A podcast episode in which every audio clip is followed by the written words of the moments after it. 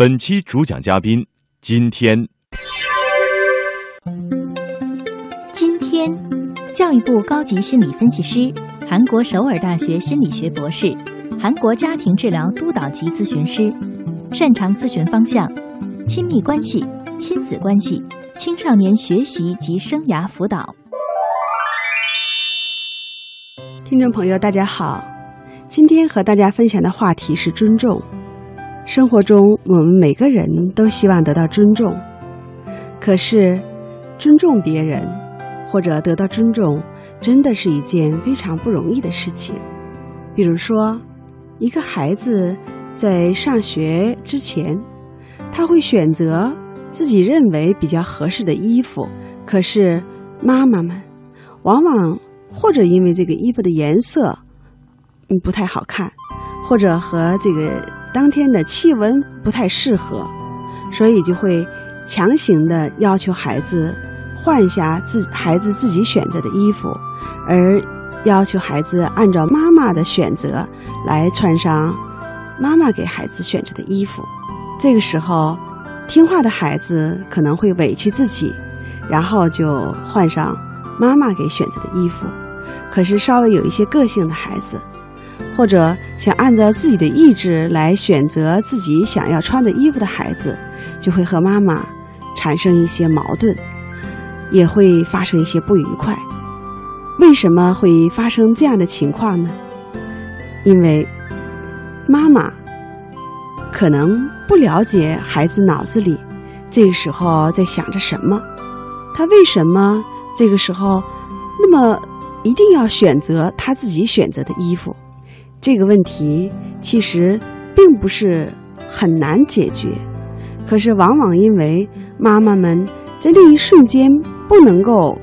考虑到孩子的感受、孩子的想法，或者说不能够尊重孩子的选择，使问题变得更加复杂。不管孩子的选择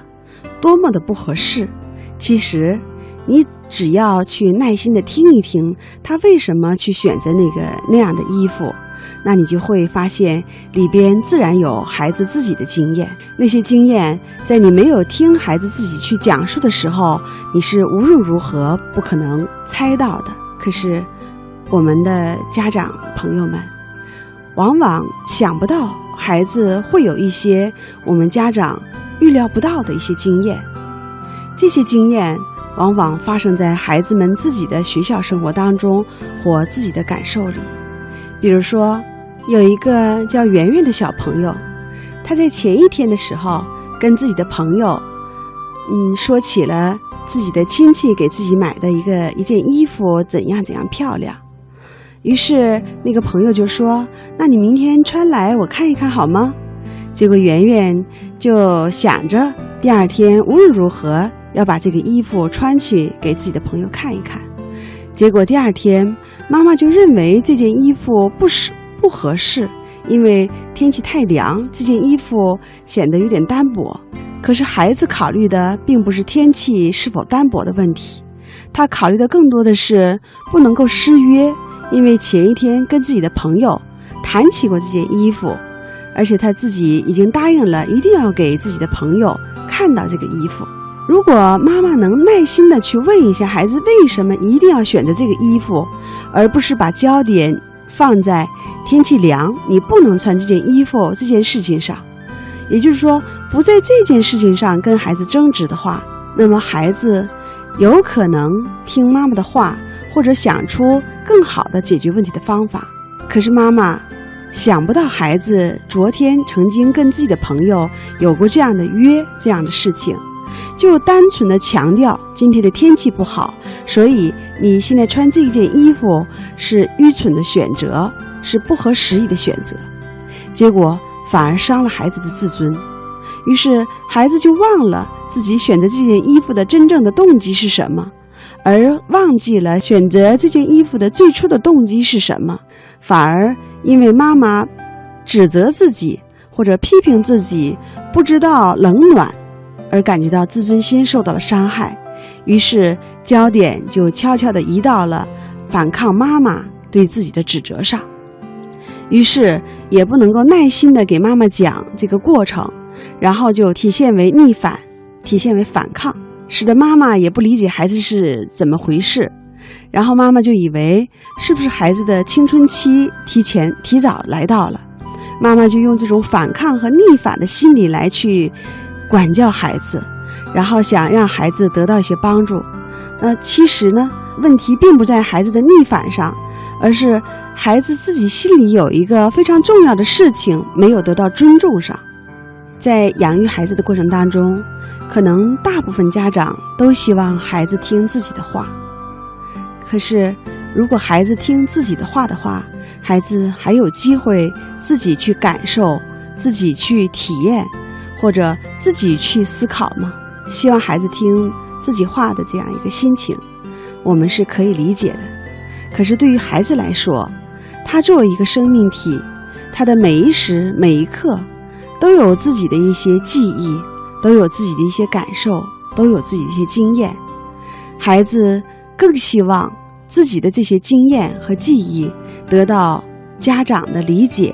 得到家长的共鸣和得到家长的支持。家长和孩子之间，显然家长占有更多的优势。那孩子在又哭又闹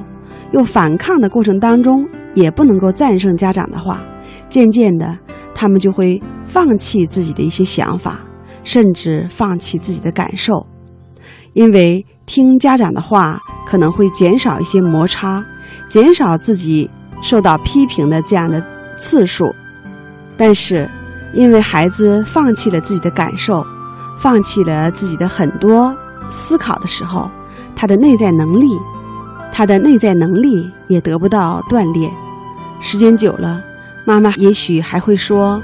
你怎么这么不主动的学习啊？你怎么不会自己思考问题啊？”你怎么，嗯，什么事情都不能够自己很好的计划、很好的安排呢？其实，孩子的这样的能力，需要在他很小的时候，他的每一个想法，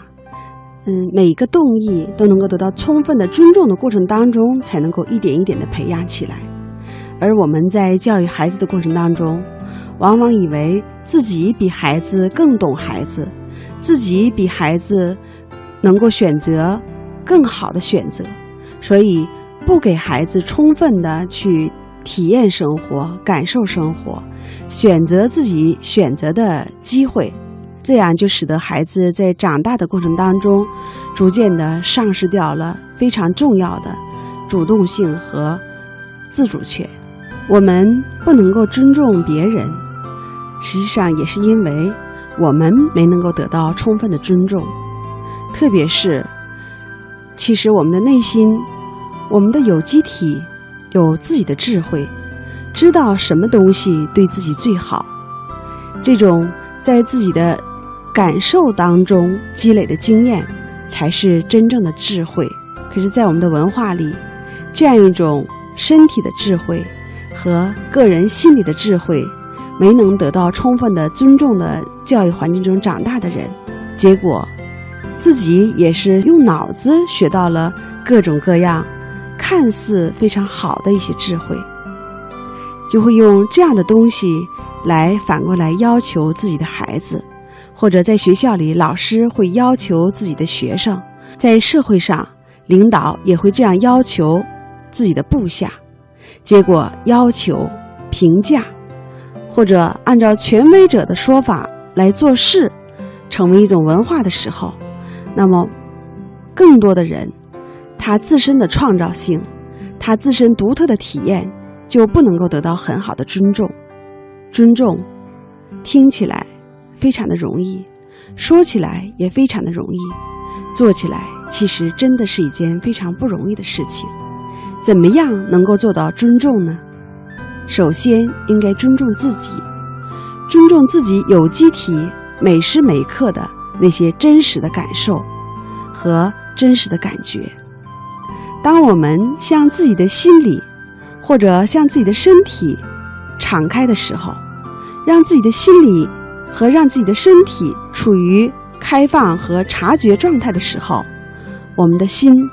我们的身体都会告诉我们，我们真正需要的东西是什么，而且当我们自己明白自己真正需要的东西是什么的时候，实际上也是自己做到了尊重自己内在的感受和自己内在的需要。只有自己内在的需要和内在的感受得到充分尊重的时候，我们才知道如何去尊重别人，如何去教育孩子。今天的话题就分享到这里，感谢您的收听。